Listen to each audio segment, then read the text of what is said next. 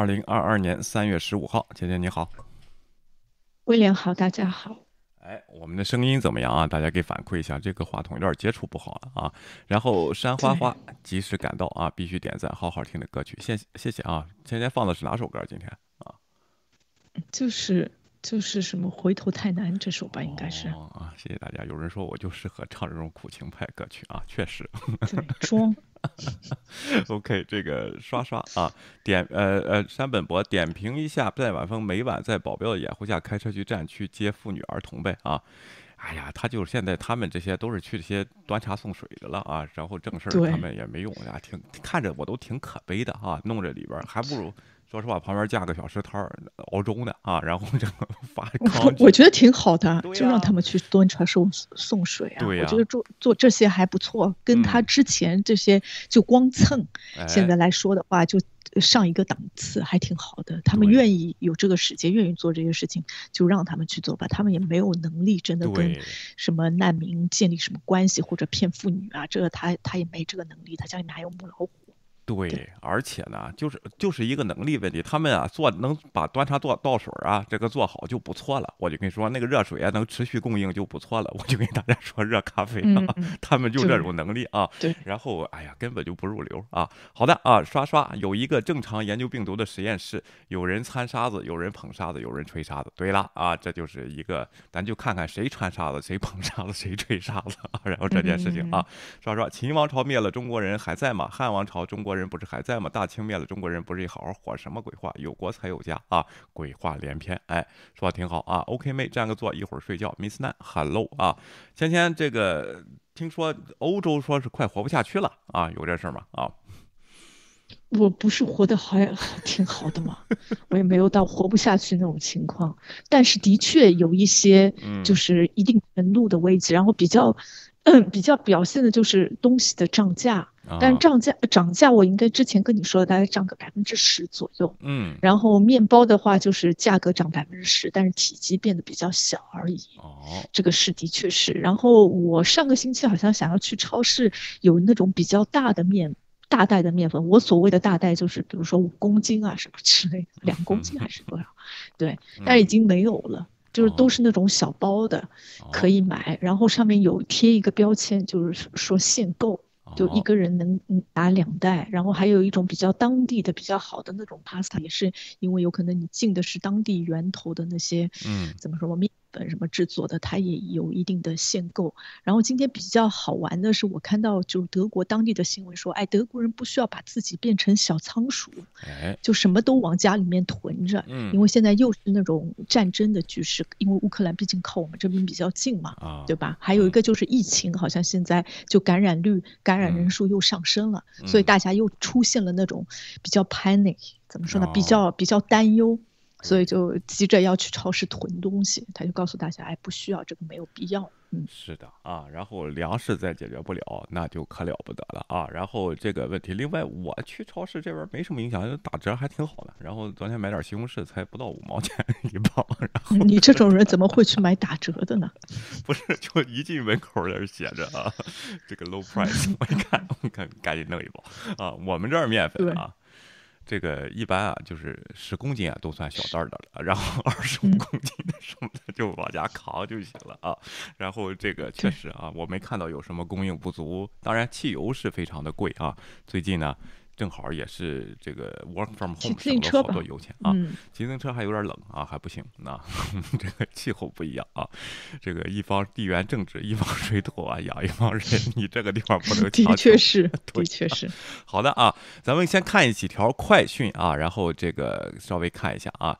第一条呢啊，我稍微稍微等一下啊，哎哎，我把它调出来。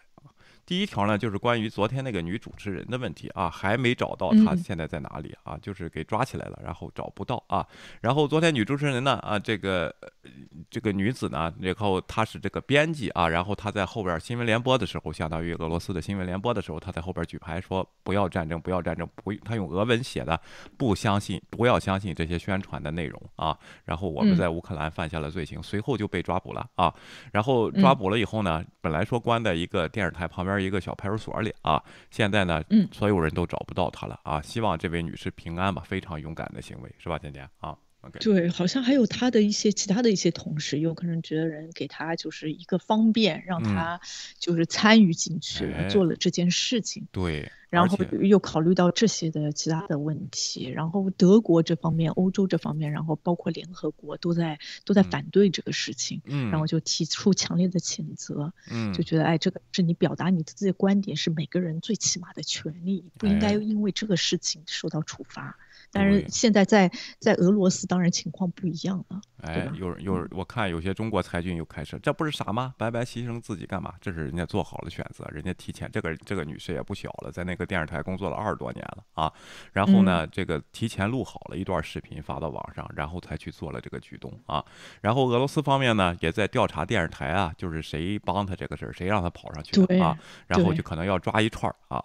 这就是这个集权政府。如果你觉得这是这是对的啊，然后我我真的是没法说啊这些事情啊，觉得世界上人的言论自由，人就有些人他就想用自己的生命，他就不怕这个，他就去捍卫啊这些事情。你哎呦为了出名什么的，人都抓起来了，出什么名啊？然后这嗯个这个这个事情啊，所以说呢，咱还是一个正心态啊，来来来顾这个东西，不要在后边阴谋论，觉得好小气，就是好黑暗黑的一些人啊，我真的是这个还是不不。不屑于啊，往那个方面去考虑。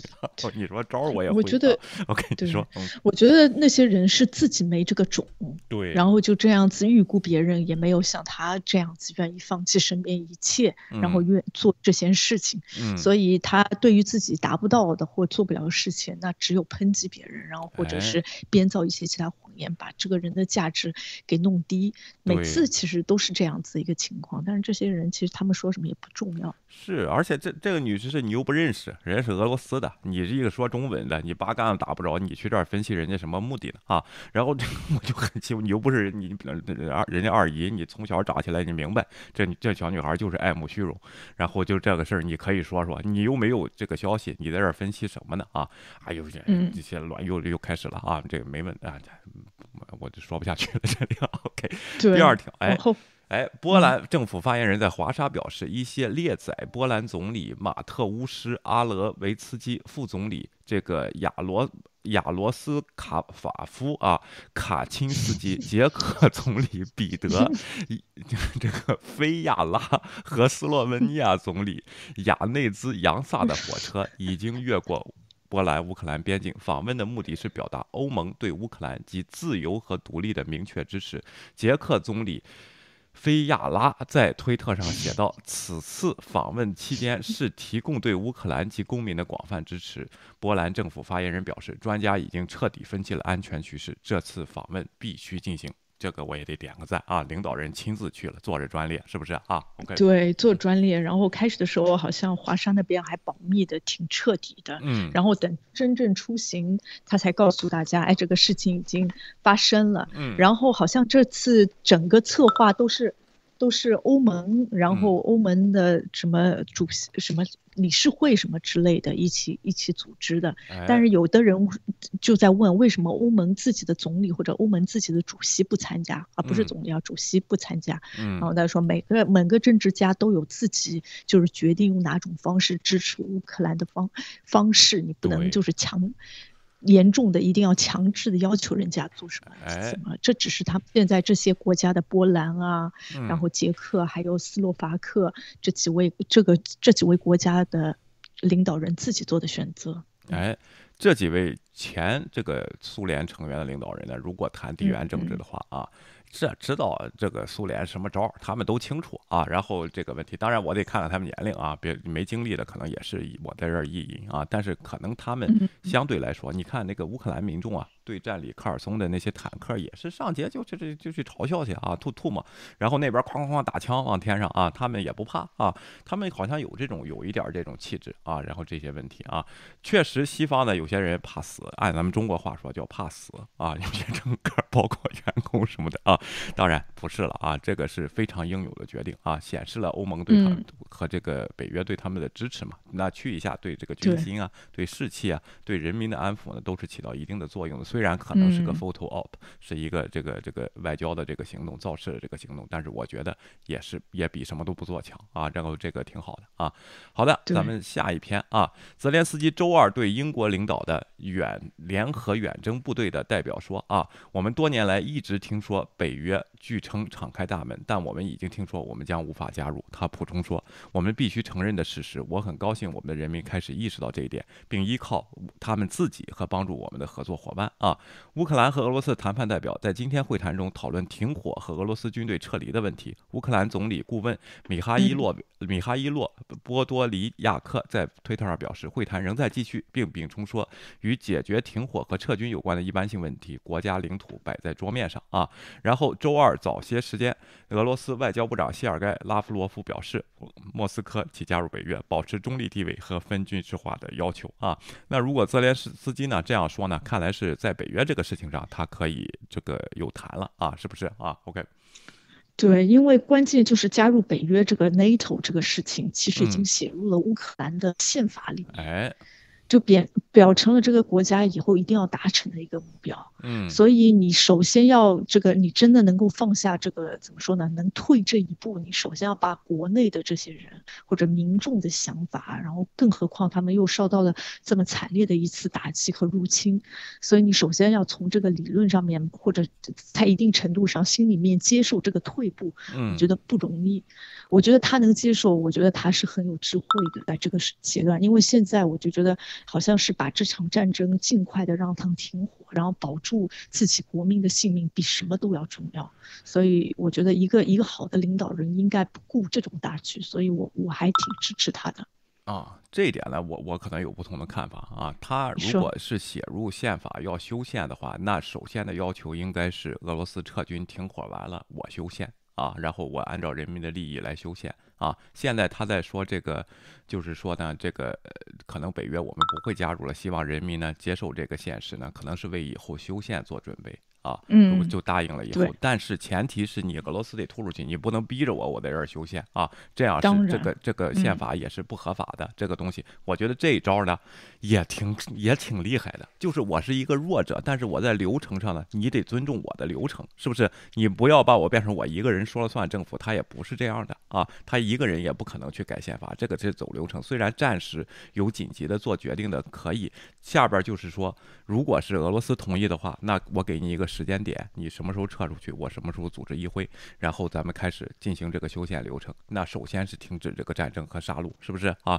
我觉得是挺，哎，挺好的一招啊。就是我既不破坏了自己的这个制度，然后又可以达到停火的目的啊。那将来实不实现呢？啊，我觉得这个君子协定嘛，起码现在他会认识到这个加入北约的应该有不大实际的这个东西，因为北约那边确实也没松口，是不是啊？OK，嗯。对北，我就觉得如果他再次加入北约的话，你怎么知道就是俄罗斯是不是还会上来一下？因为他把这个说的很清楚。如果你再加入北约的话，有可能这个战火还得重新再燃一次。哎，我觉得一个国家的安全，然后为了一个国家发展，真的就是稳定非常的重要，安全非常的重要。然后这个安全也不是只有加入北约，现在加入北约这个要求反而给这个国家带来了更多的不安全的因素。那我就。尝试另外一种方式，我觉得也挺好的。而且我觉得他这边还说了，他们的人们，他们说我们的人民开始理解这一点了，就说明哎，他涉及内部或者是大家的呼声有可能会比较高。的确，这个事情就没有办法直接更改，那你还不如直接比较现实一点啊，就是退一步，然后看看以后会不会有。我这个地方还得还得补补充一句啊，如果这个都答应了还不撤军，那可能加入北约并。并不是他们主要谈论的东西了啊，咱们还得继续看啊，然后这个这个问题啊，好的啊，然后咱们再看下一条啊，以色列外长。呃，外交部长表示，以色列不会成为这个绕过俄罗斯制裁的这个东西啊。他们起码表面上承诺了。昨天我们也在说这个事情。然后前天说呢，其实以色列呢和这个瑞士啊都差不多，其实早就该赚的利益赚完了，现在无所谓了，是吧？你是你现在还是觉得这个评价吧？啊，OK。对我觉得我对以色列还是这个评价，他本来这个国家或者是这个民族比较利益为先一点，对。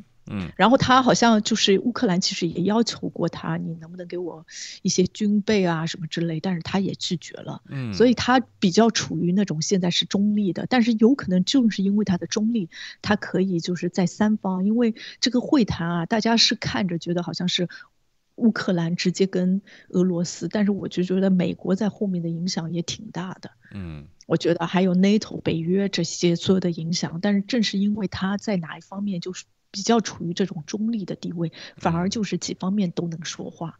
哎，你看老老嗯习说了啊，然后咱咱领导人说话了，乌克兰不加入北约永远不得安全。乌克兰契合时也得到俄国、中国、北约承诺保护，但现在照样被侵略。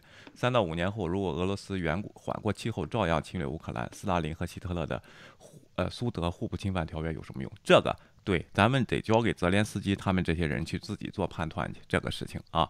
然后呢，我刚才不是说也有种可能，如果这这个这个北约这个事都可以谈了，谈完了以后我也承诺了，我得修宪，你停火吧啊，还不停火，那这个问题的核心就不是北约的加不加入北约的问题了，那俄罗斯的嗯真正的目的就会就会出来。咱们得看一下，按事情的发展来说啊，这个呢，这个我们评论评论没有问题，但实际上他们那些政客谈判的时候，他们肯定是这方面是经过考虑。那俄罗斯的信用问题大家都知道的啊，这个包括乌克兰独立的时候，这个宣布从苏联出来的时候，也是根本说话也不算数了。这一点呢，他们昨天这不说露出一点细节吗？就是我中立可以确保我的安全，谁确保？嗯怎么确保？对啊，然后这嗯些必须给我落实下来，我才能答应这个条件。而且首先你先表示诚意，你先停火啊，然后就这样的问题，他们在这里边焦灼啊。现在的咱们信息不全，咱这个站在高面上看一看呢啊，这个他自己透露出来的信息，那看来。他自己也感觉到有些有些事情现在是可以谈的，那是一个好现象啊。至于事情怎么发展呢，咱们还得往后看啊，是吧，芊芊啊？OK，嗯，好下一条啊一条，，OK 啊，西方国家对乌克兰事件的制裁已经切断了俄罗斯全球金融市场关键部分的联系，连这个最惠国待遇都取消了啊，引发自一九九引发了自一九九一年苏联解体外最严重的经济危机啊。俄罗斯财政部长西卢安诺夫在一份声明中说，关于俄罗斯是不能履行其主权债务的义务说法是不真实的，我们有所需的基所需的资金来偿还我们的债务啊。但是听说呢，要拿卢布还，卢布人家不接受，然后这个东西 你怎么知道人家不接？人家说，哎，我没有其他的，你都把我 SWIFT 都已经取消了，我也没有办法转给你钱。啊，OK，那就是耍赖啊，然后 你对，那人家是耍赖了，那怎么办呢？没有说就国际关系不能 耍赖的。拿金条、钻石啊，然后这些硬通的东西，你什么卢布谁要？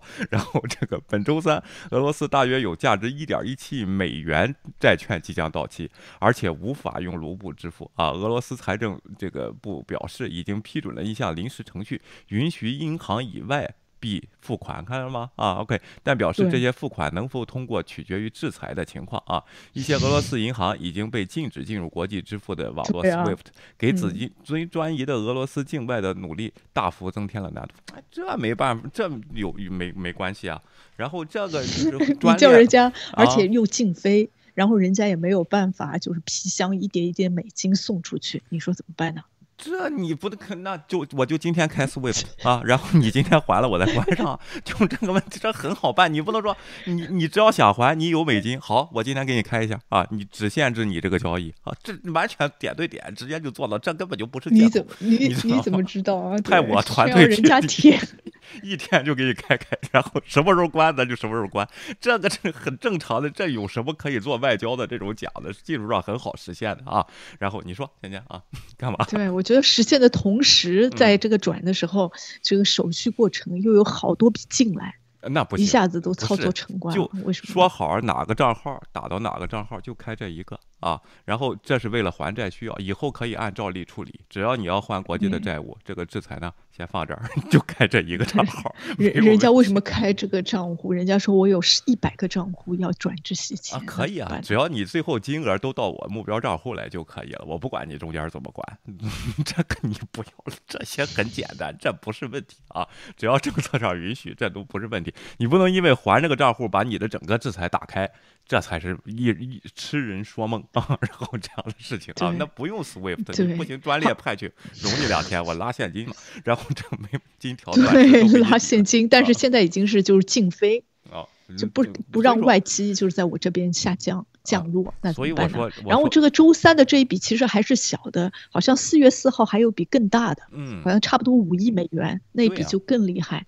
然后这一笔现在是给了三十天的，就是那种期限，给他其实并不在乎这些钱，是给他的一个压力。当然。贷款银行是在乎这些钱的啊，这和这在乎这些利息。当然，OK，对，然后投资者也在乎这些钱的，其实是。哎，对的啊，那没办法，现在是谁让侵略的啊？好，然后这个问题啊，好一一会儿今天咱看中国股市的问题啊，OK，预计北约然后国防部长周三将同意审查在靠近乌克兰、俄罗斯东部国家。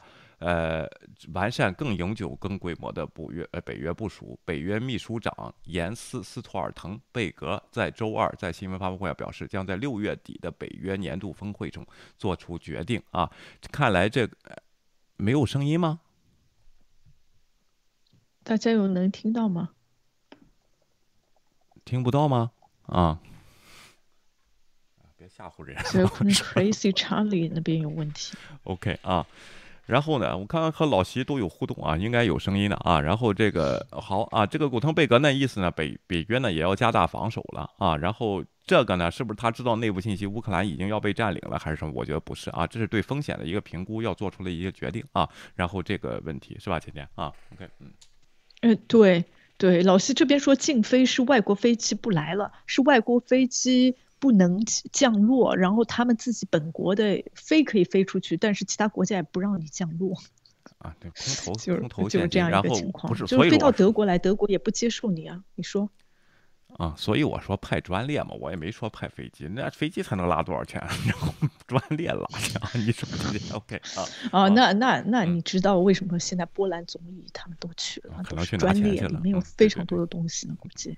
对，那是去乌克兰，你别弄错了，这个钱得从莫斯科拉，然后欧亚大陆桥到鹿特丹呢，然后有火车，然后拉就行了啊。OK，你说啊，这个这个北约这个事儿你怎么看啊？OK，嗯，北约那个是其实，哎，怎么说呢？我我不太清楚，他有可能北约也有自己的难处。一方面，因为这个战争的原因，他想要显示一下自己有这个强有力的保护的那个效果，从一定程度上也是在推销自己的形象。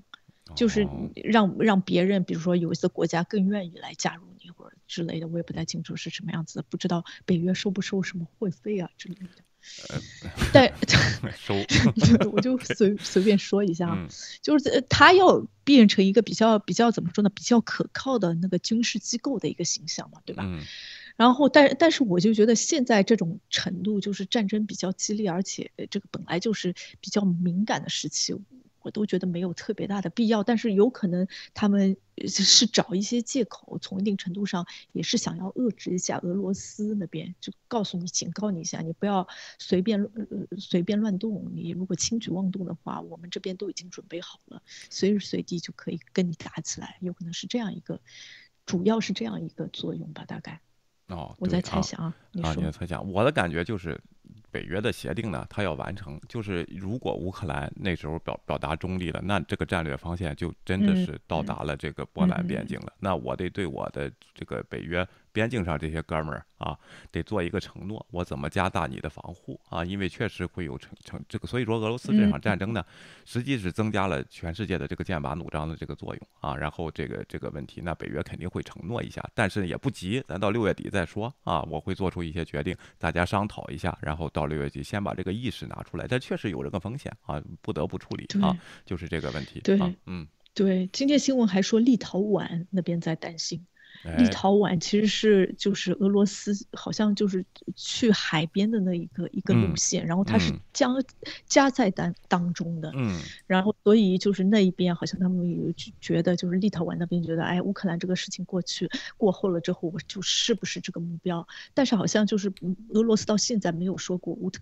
就是没有提及到立陶宛这个事情，然后之前立陶宛出现还是因为，就是白俄罗斯来了一帮子，就是叙利亚或者其他国家的一些难民，然后往那边送。嗯，前一段时间有一点这样子的冲突，然后我们再看一下事情会往哪边发展。但是我觉得俄罗斯应该不大会往立陶宛那边动。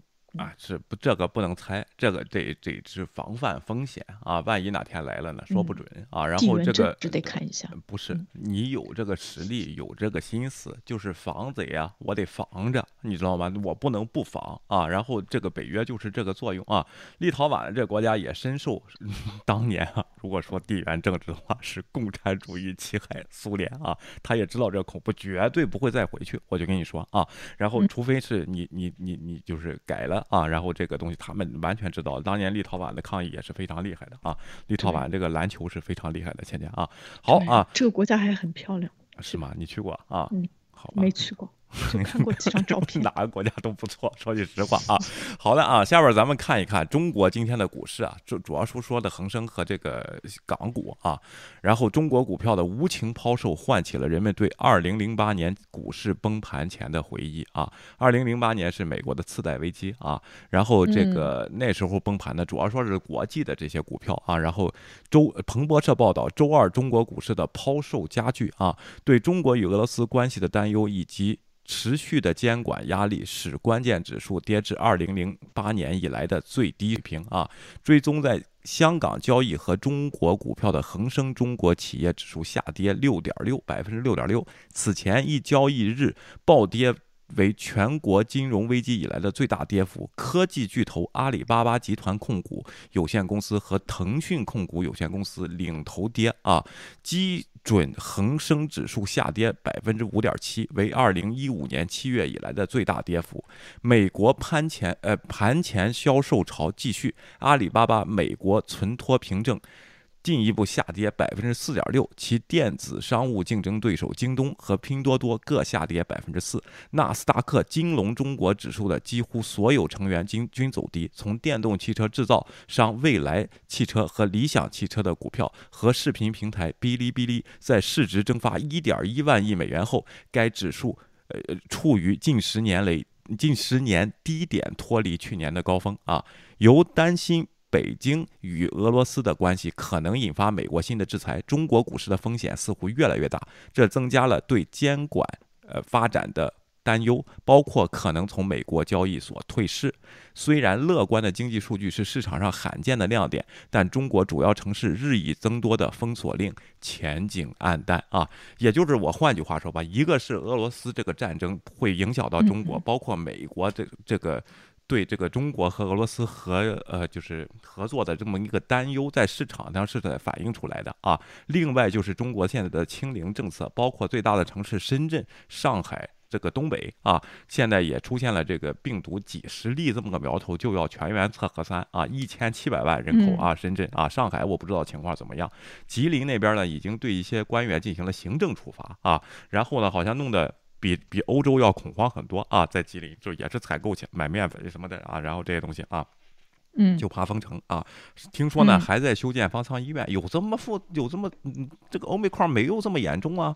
不知道怎么回事啊？然后可就是我跟你说，中国的政策就是一旦染病都得去医院，就不能在家隔离。他的政策就是这样子，所以病床肯定是没有的。然后你一旦让所有的人都在，就是怎么说呢，在医院里面集合，其实更容易传染。嗯。对，包括造成这样子一个情况。对，包括香港呢，也有大规模的疫情爆发。所谓大规模的啊，疫疫情爆发，其实我看都是人为灾难啊，这这个政策性的人为灾难啊。当然，这一点呢，还有一个想法，其实中国的经济并不是它数字上的这么好。啊，这些现在通过这个这个制裁的这个风险呢，啊，这个市场做出了反应，都跑了。跑的这些钱是什么钱呢？就是国外投资机构在中国科技企业上投的这些钱，就是股票上投的这个钱，纷纷抛售啊，进行。然后腾讯今天公布消息啊，马上要裁员百分之二十，钱钱啊，这是一个很成本太高，哎，这是一个。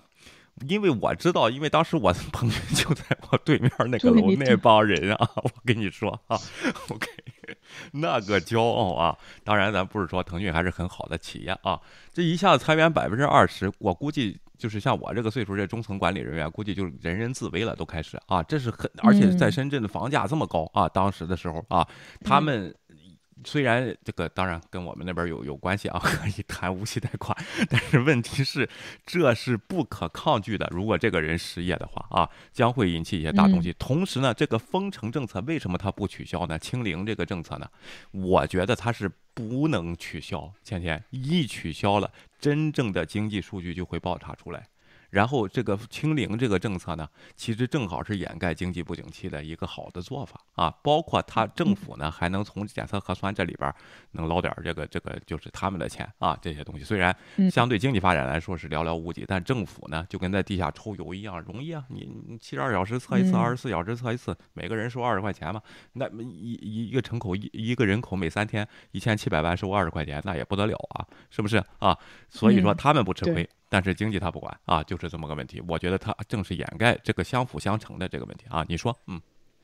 嗯，对我其实都觉得好像反应有点慢，嗯，因为就是战争开始，就是德国、欧洲的这些股票就跌的不行，哎，就整个就跌得很厉害，就超过远不止百分之五吧。嗯，在中国怎么才这个星期才开始跌，就很奇怪。哎，因为就是大家都会这个战事，就是看这个情况，就觉得哎，好像一时半会解决不了，就会对这个产投资什么出出现怀疑，抛售是正常的一些现象。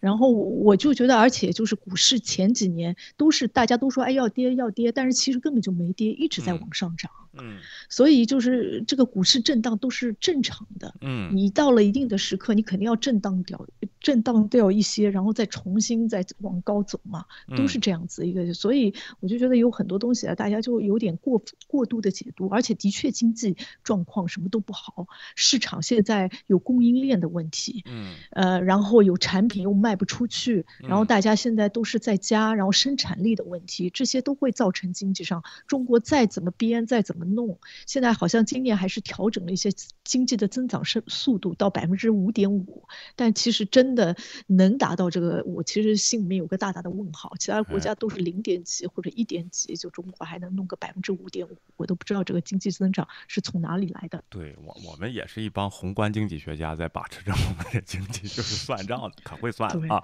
可会写了啊。这个问题，我我告诉你为什么这个星期才表现啊？嗯，上个星期战争一开始之前，中国的态度。是中立的，就是中立的时候，应该是板，除了那点石油，应该是石油板块受到影响啊，还大涨啊啊，听说啊，然后就是这个问题，就就完全看这个政策嘛啊，这个政策中国是中立的，但是现在越来越明显了啊，就是你选择在这里啊假假中立，然后美国发出来，你只要合作我就制裁你，这个是。对市场也是有防范的，那些人就是我，我不管这条消息是不是真的假的了，我先撤了再说吧。啊，他就是这么想的，你知道吗？一旦制裁下来啊，再说呢，也看到了对这个俄罗斯制裁的严重性啊，然后一下就整个经济就好像没有了一样啊，然后这个这个问题起码在大盘上就没有了，那个那个那个股市它自己就关了，到现在还没开呢，俄罗斯那股市是吧？啊，你中国也可以玩这一招啊，你到时候一下子哐哧给我停市。三个月啊，然后三个月的我怎么办？先跑了吧。这就人家为什么说呢？是政策性的恐惧啊，就跟清零是一样。有些人他不是吉林长春的，一听说这里有疫情怎么办？赶紧先回老家去啊，不要在这儿封着，就是这一个意思。你这样一刀切的政策就会造成现在的恐慌啊。另外呢，今天这个人民银行呢，为了阻止这种恐慌，说我们不会关股市啊，注入了一千亿人民币的这个基金往里边，那意思就是说我们不会关，你看我们还在里边注钱呢。中国不是没发生过，今天注钱下，明天关，有啊这样的事情，所以说人家对你这个是是不相信。以前是火中取栗，你你经济好，对不对？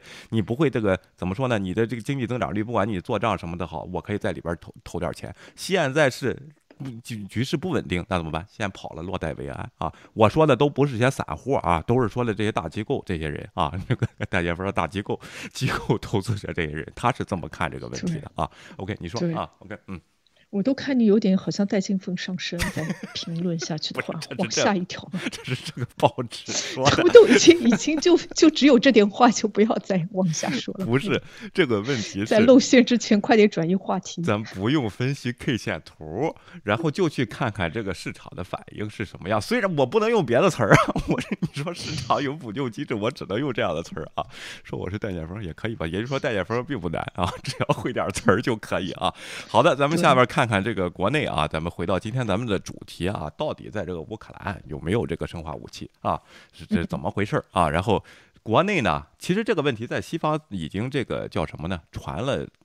一个多星期了吧，现在都好像有点颓势了，都没有人在造了啊，除非除了在这个中文推特上啊，然后这些东西。但在中国，这邱振海昨天还发视频呢，美国在乌克兰实验室搞生化武器，真相逐渐清晰了，中俄中俄相继发生，咱们听听他怎么说的啊。OK，星期五的时候，哎，这个应俄罗斯方面的要呃要求呢，联合国安理会举行了一个特别会议，就专门讨论联合国指出了一个呃俄罗斯提出了一个指责。俄罗斯说，他在二月二十四号这个展开这个所谓的特别军事行动之后啊，然后他的军队进入到乌克兰以后呢，发现美国在当地有许多的生物实验室，而且这个生物实验室里面正在从事一些所谓的这个生物武器的这个试验工作。那么俄罗斯就把这个问题提出来了，然后要求安理会抓了现行了啊，正在那里正在那儿做着核酸。改变 DNA 检测，让他们抓着精锐一看，我这什么啊？然后你们抓了现行啊？这个描述就不 就完全就不客观是吧？今天对，人家大炮都已经瞄准了，他还有空在那边做精密的实验，我就觉得这也太不符合人性了。对，而且如果真的有这样子东西，早就准备好了，还到最后时刻做实验。对，这个还说不定还人体实验在里边啊。然后这个邱振海啊，你这个头发脑袋，这个脑袋上头发也不少，也是个聪明人，怎么说话这么没有常识啊？继续啊，OK，这个来进行举行特别会议。那美国以及西方国家当然是否否认了，说没有这么回事儿啊，所以这是说这是完全是俄罗斯为他下一步要在乌克兰这个使用化学和生武器在寻找借口等等。好，那么这个是双方各执一词。那么现在我们主要是看事实，就昨天我跟大家在方法论上说的事实。关键是这个事实，邱先生，你是怎么弄到的，对不对？你说，先生啊，OK。我我这个这个看事实这个词啊，嗯，我本来还挺爱用的，我就觉得我们频道好像都是哎，我们说一下事实什么之类的。那最近好几个频道都说，哎，我们看事实，其实关键是从来没有引用过真正的事实。对，不是事实是。我们看到的消息，我们以我们的自最大能力去验证了一下。那验证是什么？就是有些可以相信的媒体，他说过这个事情，而且他拿出了一定的东西，对不对啊？然后来佐证这些观点。如果没有呢，我会当我说消息来源是什么，大家可以自己判断啊。然后这样来说啊，人家邱振海可了不得，然后这好像是乌克兰而有又有关系一样，他知道事实。咱们看看他说的是什么事实啊？你打球时报说的事实，打个赌，我没听啊。是。这到目前为止，这个呢就好像哎，没有怎么提出证据。嗯，你说。这个就跟江涛又一样了啊，说我是六十岁的啊，我怎么证明自己不是六十岁呢？我得拿出证据来证明。你那你拿出证据来，我是六十岁的不就行了吗？怎么这套逻辑在中文圈好像班农那边也经常用啊？索罗斯，你得站出来证实你没错，这么这样事情，就是就是这种不讲理的人才会这样说，对不对，姐姐啊？OK，嗯。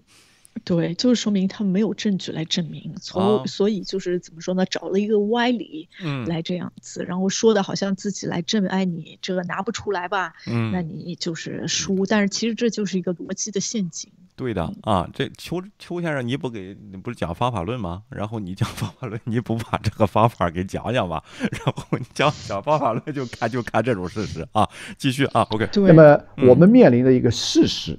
就是现在这件事情暂时被搁下，但是问题没解决，因为俄罗斯方面还在指责。那么到底这件事有没有真有其事？所以下面就干的部分来了。一呢可能比较枯燥，二呢可能干货满满。这个大家看到我这边有个 Kindle 啊，有个有个电子版。这个我是从网上啊，包括从美国的很多呃国家学院啊，美国有个叫 National Science 呃 National Academies of Sciences, Engineering and Medicines。就是美国的叫科学工程医学国家学院，他从二零零七年开始就出了几本书，应美国国防五角大楼的邀请出了几本书，这里面都可以找到里面的原文，所以下面可能会有一些英文的原文，但我马上会做一些解释的。首先，这个事儿有没有？首先，我们要分成生物实验室和正在制造生物武器的生物实验室。哎，这个还算比较客观，对不对，芊芊啊？说句实话啊，确实是这样。那武汉的 P 四实验室，但是要学习戴剑锋，他为什么要学习戴剑锋？把自己的 Kindle 拿出来展示一下吗？不是，你觉得是什么样子的心理？你不知道这个有 Kindle 的，在在一般学术圈啊。就就文化人，在这个飞飞机上，你看着拿手机看连续剧的，或者是拿 iPad 看连续剧的，不戴耳机的这帮人，你觉得是乡巴佬，你知道吗？但是拿 Kindle 的这一帮的人，这是装逼最高最高时态，你知道吗？就是其实 Kindle 也就是那坐飞机的时候才充上电啊，然后就得上去装。我觉得那是因为他没有钱买这种书的。背景就不然书架子都得装满书，对吧？现在拿个 Kindle，哎，我其实是看书的，但其实根本这个有可能啊。那那些书啊，他根本他也买不着啊。然后这个就是他这网上下个 PDF 啊。OK，后边咱听听啊。OK，继续啊。哈萨克斯坦、乌克兰，可能还有乌兹别克斯坦等等这些，就是以前的苏联加盟共和国呢，就启动了一个计划。这个计划呢叫 CTR，英文叫 Cooperative 呃 Threat Reduction。就是降低威胁的这么一个项目，具体来说就是要控制，因为苏联解体了嘛，这个已经是这个政权都没有了，但他留下那些核武器、化学武器、生物武器怎么办？都在那些俄罗斯以及已经分裂的那些原加盟共和国的土地上，所以呢，要去掌控这些这武器，就三种武器：核武器、化学武器和生物武器，的使它不流出去，尤其不能落入其他国家和这个所谓的这个恐怖分子之手。所以就启动了一个叫 CTR，叫 Cooperative 这个 Threat Reduction，就是合作的起来来这个降低威。这个地方又 又是讲历史了啊！我就跟你说啊，然后其实呢，这个既然叫 Reduction，并不是掌控，是要把它销毁啊。销毁呢，不用打开研究这个东西怎么销毁。那个生物武器它造的时候啊。都会造解药，什么叫解药？就是我怎么销毁，你知道吗？啊，唯一呢一个可能就是那个，是吗？哎，不是，不是，不是，就是这个武武器，它造出来的时候啊，它怕实验室事故嘛，它会有这个销毁的 instruction，就是紧急情况是怎么做。所有安全级别的实验室，不管是生化的实验室、生物的实验室、化学的实验室。都有这样的机制，要不然这个机制没有的话，连造都不敢造啊！不是那时候就是弄个博士戴个防毒面具就在那儿干造了啊，自己在那儿造，绝对不是这样的。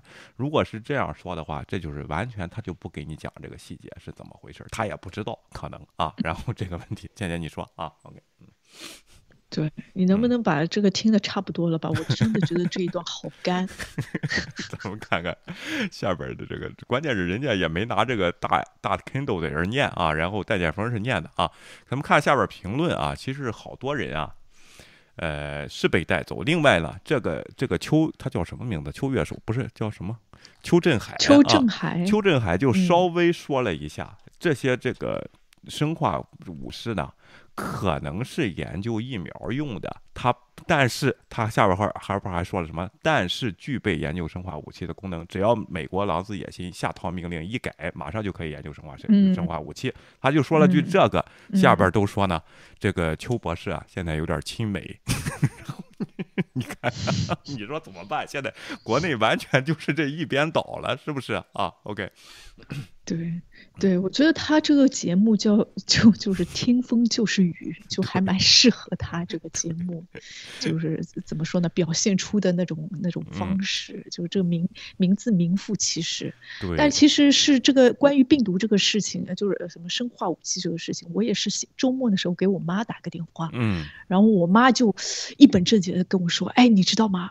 这个乌克兰有这个生化武器这件事情，我说你怎么知道？他说，而且他跟我这么具体的那些事是三十五个研究所什么什么之类的都已经说出来。然后我说，哎，你当时的时候在在我德国的时候，正好疫情的时候，也有很多假消息，说是武汉这个研究所研究出来的。当时你是怎么想的？你也没有一下子都相信啊。对吧？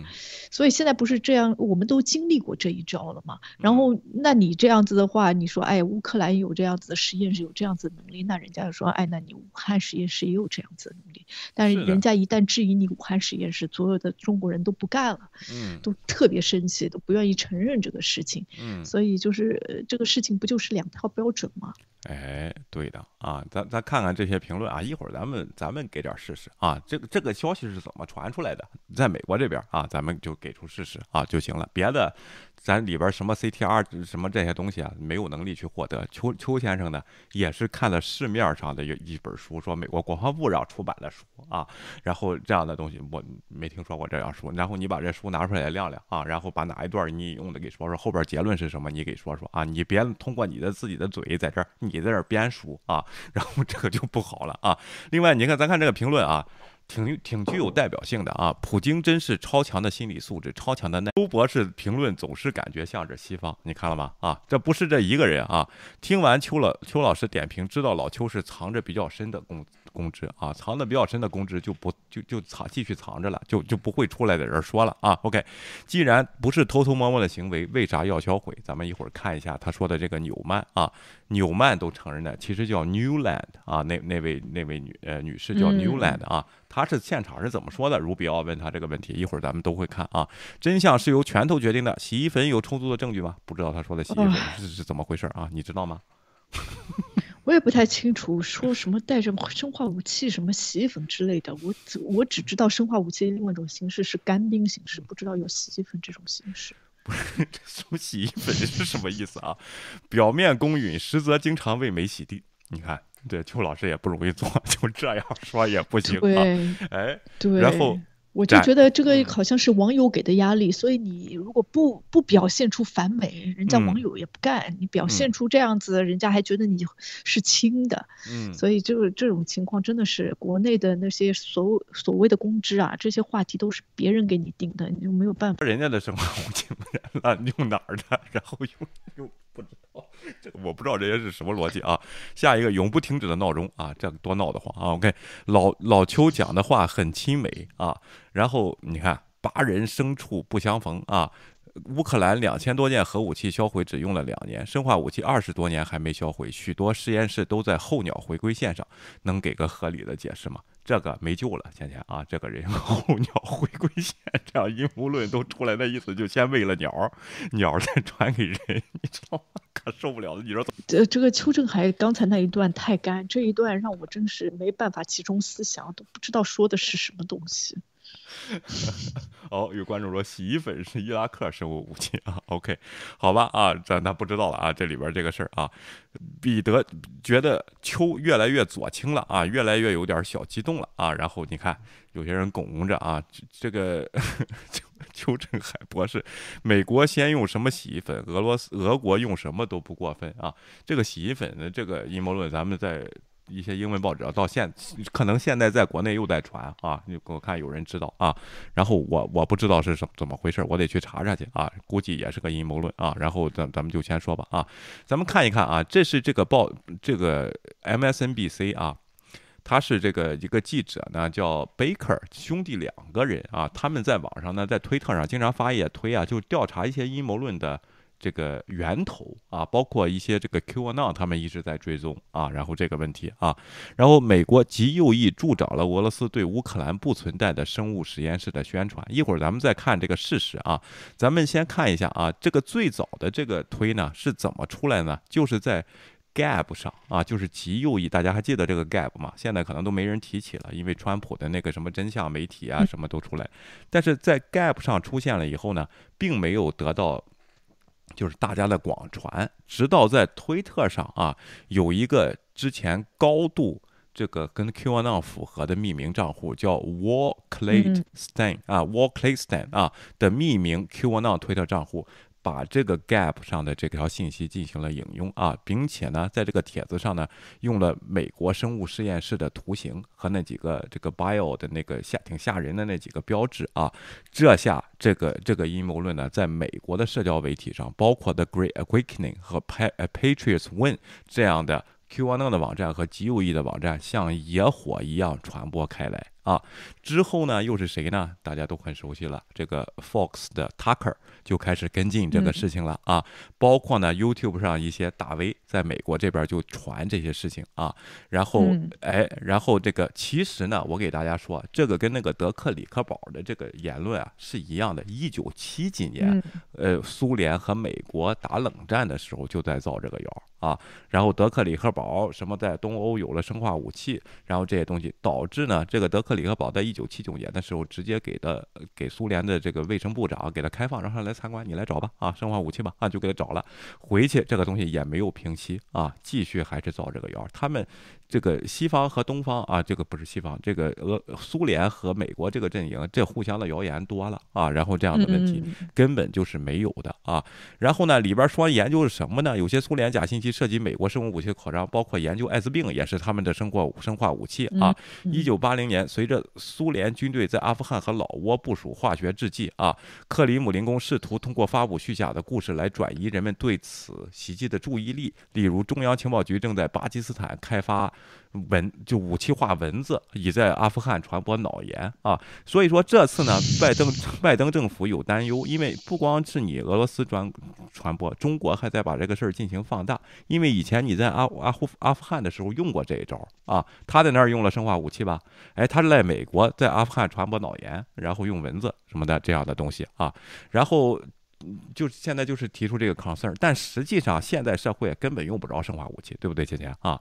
你说啊，OK，其实生化生化武器跟常规性的那些大炮啊、枪弹，其实相比起来，它的杀伤性没有那么厉害，哎，而且很多东西你都没有办法控制。你培养这个蚊子，你怎么知道这个蚊子只叮你的敌人，不叮你自己呢？对。就是到对，然后你这而且还要看风向，还要看那种传播，那不不小心控制不了，别人没传到，反而你都传到了。对，所以所以很多的事情，我觉得这只是一个话题。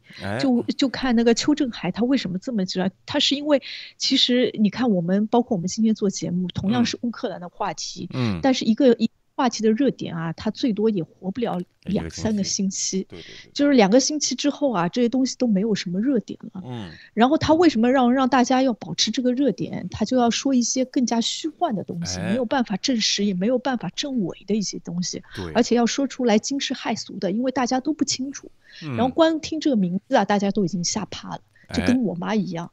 其实杀多少人啊，放多少炮弹，有多少刀枪啊，他都不在乎。但是，一听生化武器，其实也没动，没什么动静，他就觉得哇，这个事情不得了，我要造成世界大灾难。但其实就是因为，就是其实擦枪走火，就是打一个大家对这个东西的了解和认知比较少而已。对的。然后用这个作为一个话题，我觉得。对，你比如说现在这个全球。就一个疫情都防不住，是吧？我还要在这个乌克兰再放个疟疾，再放个天花啊，再放个什么，就是具有传染性的，让什么都绝了后这样东西。那怎么怎么保证这些这些东西不传到美国本土和和这个中国去呢？啊，然后这样东西，世界是一体的呀，有人这样玩吗？现在啊，对，当然你说，而且人家都知道难民如果逃的话都往西边逃，也有往莫斯科走的，是不是啊？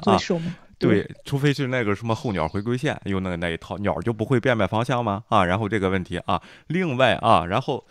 还有，除非是一种就是传统战争中的大攻坚战，比如说他修了一个大地堡，外边看不出来，里边有几万人，然后这个防御啊，防御以后呢，你他光打你，你打不着他啊，然后他在里边能坚持两年啊，这时候你放个沙林毒气在里边，把他们都毒死，或者是呃睡觉的这些东西，把他们都或者在他们水源里放生化武器，这个是攻坚的目的。在基辅就算巷战，我至于放生化武器吗？放生化武器杀死的也都是平民，没有防护装备的人。那戴个防毒面具就能防的事情，你也得戴，我也得戴。在现代战争中，他有这么大近距离，有什么必要放这个东西呢？对不对啊，姐姐啊？OK，对。我就觉得真的是没有什么大的必要，只是说一下，然后其实都是没有办法证，但是的确可以引起大家的一些注意。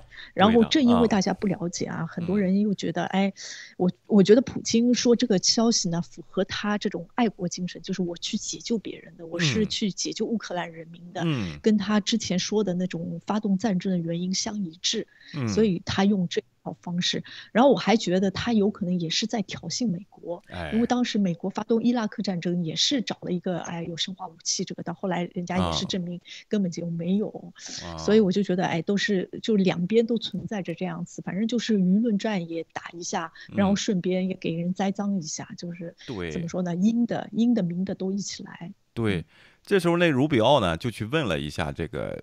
叫 Under Secretary of State Victoria Nuland 啊，然后他是负责美国的。这之前的好像是，嗯。啊，对啊，就是之前的啊。然后这是之前的说，好像说，哎，中国那边承认了，什么 Nuland 都承认了啊。咱们看看这原文是怎么问的啊，瑞格卢比奥啊，OK。Have a minute left. Let me ask you. Um, does Ukraine have chemical or biological weapons? 问乌克兰有没有生化武器？啊，乌克兰有没有生化武器？大家注意这个词啊，这是卢比奥问的这个 Newland 啊，他是他是怎么说的呢？啊，呃，Ukraine has biological research facilities.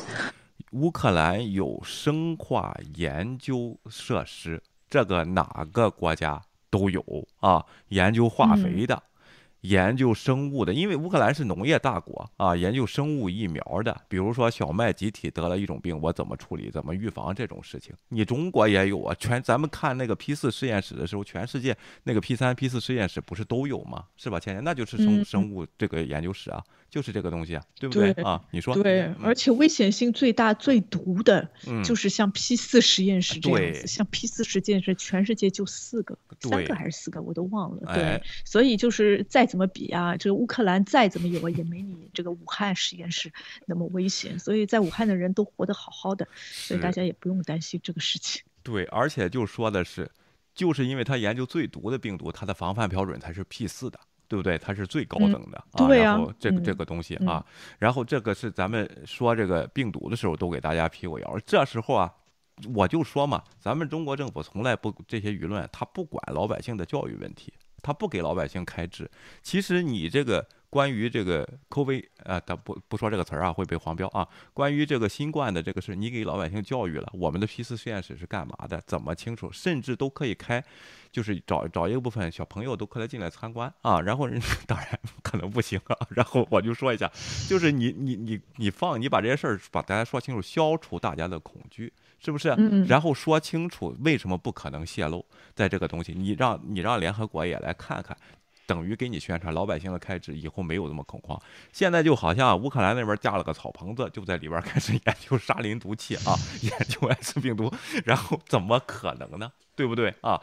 然后咱们再看啊，继续啊。Which in fact we are now quite concerned Russian troops, Russian forces may be seeking to uh, gain control of. So we are working with the Ukrainians on how they can prevent any of those research materials from falling into the hands of uh, Russian forces should they approach. I'm sure you're aware. 哎，然后他说呢，我们现在呢确实在跟乌克兰合作啊，合作什么东西呢？就是如果他们侵入了就是乌克兰的实验室呢，好多 research material 研究的这个对象研究的这些东西，比如说乌克兰发现了一个大麦的这个病毒，那是人家独有的，你 P 四还天天上专利的。这个东西啊，这是很严谨的东西，你不能让人就抢了。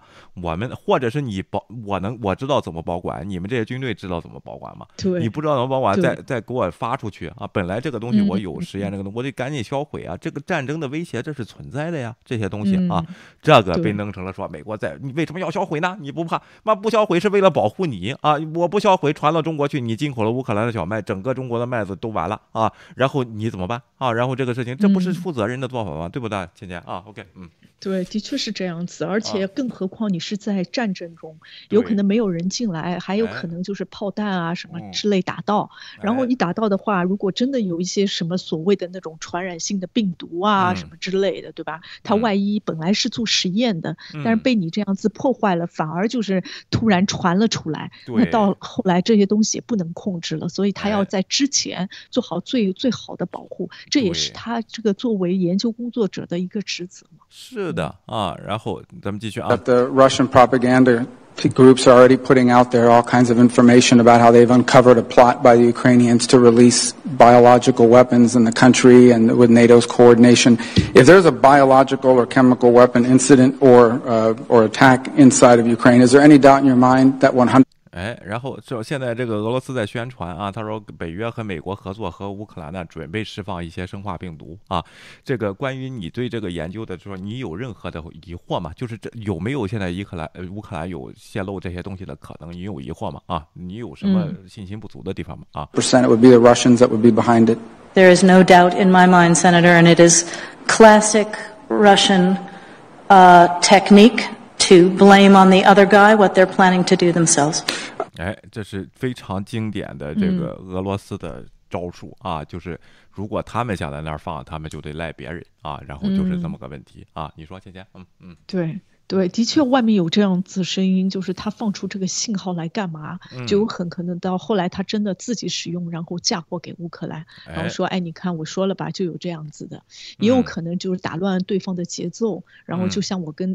刚才说的，有可能故意就是针对一下美国，然后制造一些这样子的假消息。对。然后还有一个就是满足国内的那种情绪，给国内的那些人给一个原因，给一个理由。不然的话，人家说，哎，那你为什么还不回来啊？什么之类的，他有可能想维系维系一下国内的那种秩序。而且生化病毒这个东西啊，也不需要介绍太多，只要说一个名字啊，大家都是非常的恐慌。是的啊。所以我就觉得这个东西对他来说宣传比较有利。嗯对啊，然后是这个东西，它这个生化武器这个名字下边就和核武器一样吓唬人的。你知道吧？然后这个吓唬最多是老百姓啊，这这部队里都有生化部队防疫的啊，这些人啊，就造成一个恐惧感啊，然后这样东西啊。OK，咱们看看 BBC 怎么报道。那我们究竟什么是化学武器？它们与生物武器有什么不同呢？啊，化学武器是任何携带病毒或化学物质的武器都会影响身体系统啊。不同类别的化学武器呢，这个比如说会会导致窒息啊，这个攻击肺啊和呼吸系统啊，而且肺会导致受害者就是 drown 就是窒息而死啊。然后起泡剂、芥子气啊，包括烧伤皮肤的这个叫什么和盲人皮破，咱不知道这是什么东西啊。在所有神经毒气中最致命的就是当年这个在这个。呃，奥姆真理教在在这个东京地铁放的叫沙林毒气啊，然后适合杀死人，一小滴就可以非常致命啊。这个是你去执行一些战略任务，小规模的用，哪有说把一个城市人毒死？你现在敢吗？啊，然后这样事情，对自己也会吹到啊，对风不小心的话，哎，对，然后。对啊，还有 Harris，现在联邦政府非常乐于引用 Tucker c l a s s o n f o x 不会造谣会死吗？对呀，就太恶心了。就是这个 YouTube 上不会造谣，他也就这，哎呀，我都没法说了。这些人啊，就造那些谣都是。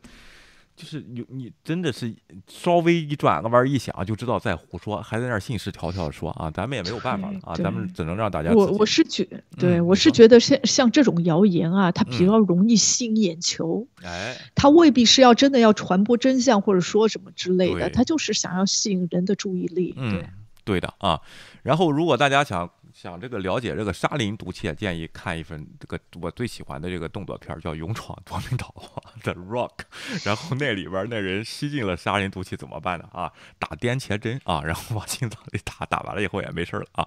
OK，然后大家可以去看看啊，这个东西啊，全球组织呢监控化学武器，包括海牙、荷兰啊，然后它有一个组织进去禁止化学武器的啊。其实大部分的化学武器都是被国际法禁止的啊。然后这些东西，但是说实话，化学武器就是个名。头吓唬人，实际上不如扔颗炸弹对人的伤害大啊！而且它的作用不可抗拒，就是你对自己可能也有伤害。另外呢，啊，它有一个长期的后果，完全没有必要。现在在这个全球化的这个过程中，对不对，姐姐啊？OK，嗯，对，我觉得真的完全没有必要一些做一些这个事情的。而且很多的这种化学性的武器什么之类的，它到底这个这个情况，这个传播率有多高，致死致命率有多高，都没有这个炮弹啊。枪弹来的直接，哎，到后来，而且你有很多不确定的那些因素，然后现在好像就是你如果看一下什么国家使用的那种那种化学武器死的人数，其实根本没有办法比上什么原子弹啊，其他的一些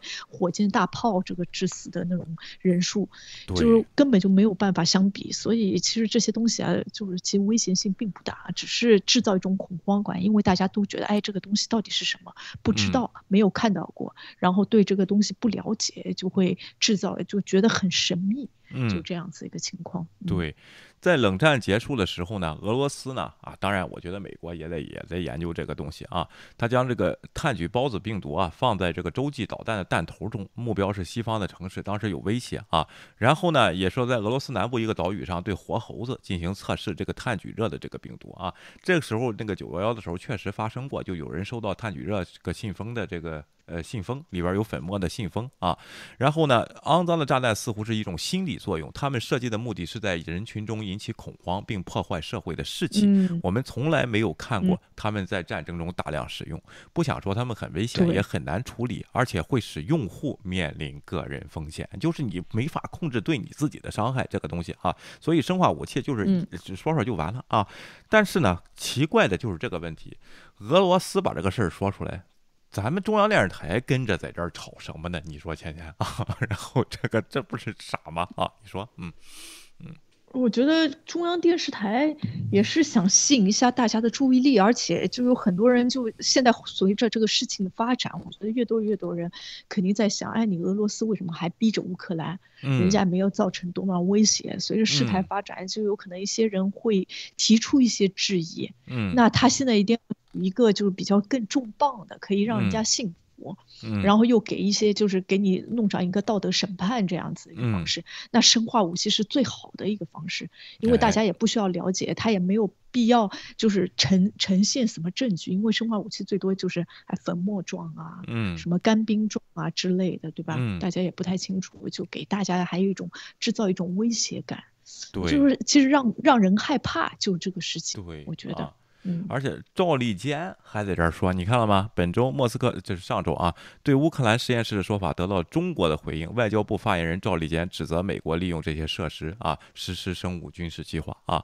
伊朗和叙利亚官员也提出过类似的指控，怎么都是那伙儿说的呢？啊，然后这个问题啊，但是没有一个西方的报纸把这个事儿说出来，然后拿出点证据来，没有。除了塔克尔也是跟着这些人在这儿说啊。另外，对。呃，你说啊，OK，对我，我就觉得这个东西啊，大家没嗯什么好吃惊的。这个冠嗯状病毒，中国也说是美国制造的生化武器啊，对吗？所以这个东西都已经习惯了，这个谎话是曾经已经引用过的，现在再引用一下，正好跟之前说的符合啊。你看我们那个 COVID 病毒就是他们造的，现在他们在乌乌克兰也在做这个事情，嗯这，不就是相符吗？这个美国的行径就是一致的，就是要让整个世界给毁掉。我们是正义的，美国是邪恶的，就这一嗯套逻辑啊。对，军运会的时候弄了一个得病的军官，女军官跑马拉松啊，然后传给我们的人，然后这个问题人家自己都出来。哎，另外说起这个事情来啊，上海这个疫情怎么样了，佳佳啊？你听说是我我啊？听说好像情况挺严重的，我妈也嗯说了，但是具体严重到什么程度也没有。哦然后小区里面反正管控就一直还挺严的。然后我就看到好像就是浦东什么东方医院连夜在外面绕了好几圈，都是在排队检测病毒的核酸嗯的。嗯，这个我觉得这种事情啊，就是越是其实染病或者是这种病毒的人越多啊，其实你应该更加避免这种大量的人在一起排队。对，然后我妈还跟我说，就是好像说这个病毒为什么会传出来？因为上海人一直觉得，哎，我们就是非常管控的非常的有效，都嗯是外地的其他人传到上海来的，我们上海自己从来不产生病毒，嗯，有这种莫名其妙的自豪感，我必须说一下，吐槽一下。然后他说这次为什么会传呢？就是因为 有啊对 这次是为什么要传呢？因嗯为医院什么之类的，就是非常的着急，看到那么多人，然后嗯那些人呢都排排队排的非常的着急，但是这些人呢排的时间稍微有点长了，就很不负责的把口罩给摘下来了。一摘口罩之后嘛，那旁边那些人都感染上了，啊就是这样造成的。对，局部几个人的不负责任，嗯哦，OK，那咱们国家应该发防毒面具了，我觉得。然后这个嗯 每人配一个，我觉得多好的。然后这个就解决了生化的问题，是不是？然后还应景，出去以后，嗯你看我们支持呃俄罗斯啊，然后这个在乌克兰这个士兵，顺便给他们造点送去啊，让美国逮住又得制裁嗯啊。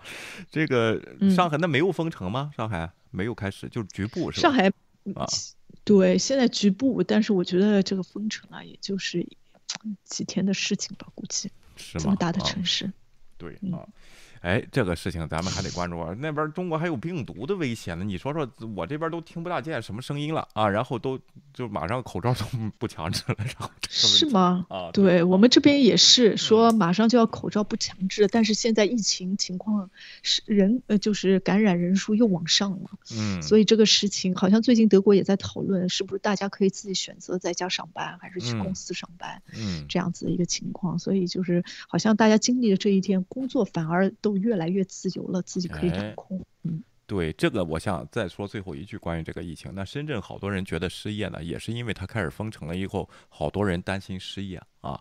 就是不能再去办公室上班了。中国这个 work from home 这个政策，我不知道推行的怎么样和效果怎么样啊。这是一个完全是技术上可以达到，但就是看管理思想的一个问题啊。天天上指纹打卡，一分钟不能迟到，那些公司绝对不会相信你会在家上班的啊。还还有这个效率，的确不能相信 这个东西。但是呢，你在西方研究在家上班生产率是提高的，天天说是说考虑到四天啊。然后这个，所以说呢，咱就不知道这种管理。方是会形成什么冲突了啊？最后还是就是拿鞭子抽着厉害，还是给人自自主性这个厉害？反而我我作为一个就是叫什么社畜来说，我觉得自主性比较好啊。倩倩，你说？嗯，OK。对我我通过我观察你社畜的生活，我觉得还是打卡比较好，谢谢。打卡去了，你也不能控制我脑子里想什么啊？好吧啊，咱们今天就到这里。晚上呢，我给大家说说关于这个中方啊，这个俄罗斯要求中方这个要求这个事情啊。最近这个好像细节给披露了啊，好像不是我们想的那回事儿。晚上我给大家说说。另外也是这个小薇读报的时间嘛啊，看看还有什么精彩的文章呢，能给大家分享啊。那芊芊还有什么补充啊？对我没有什么补充了，谢谢大家的陪伴，不要忘记点赞和订阅我们的频道，我们下期节目见，拜拜。节目再见，拜拜。请订阅，我们好好谈谈。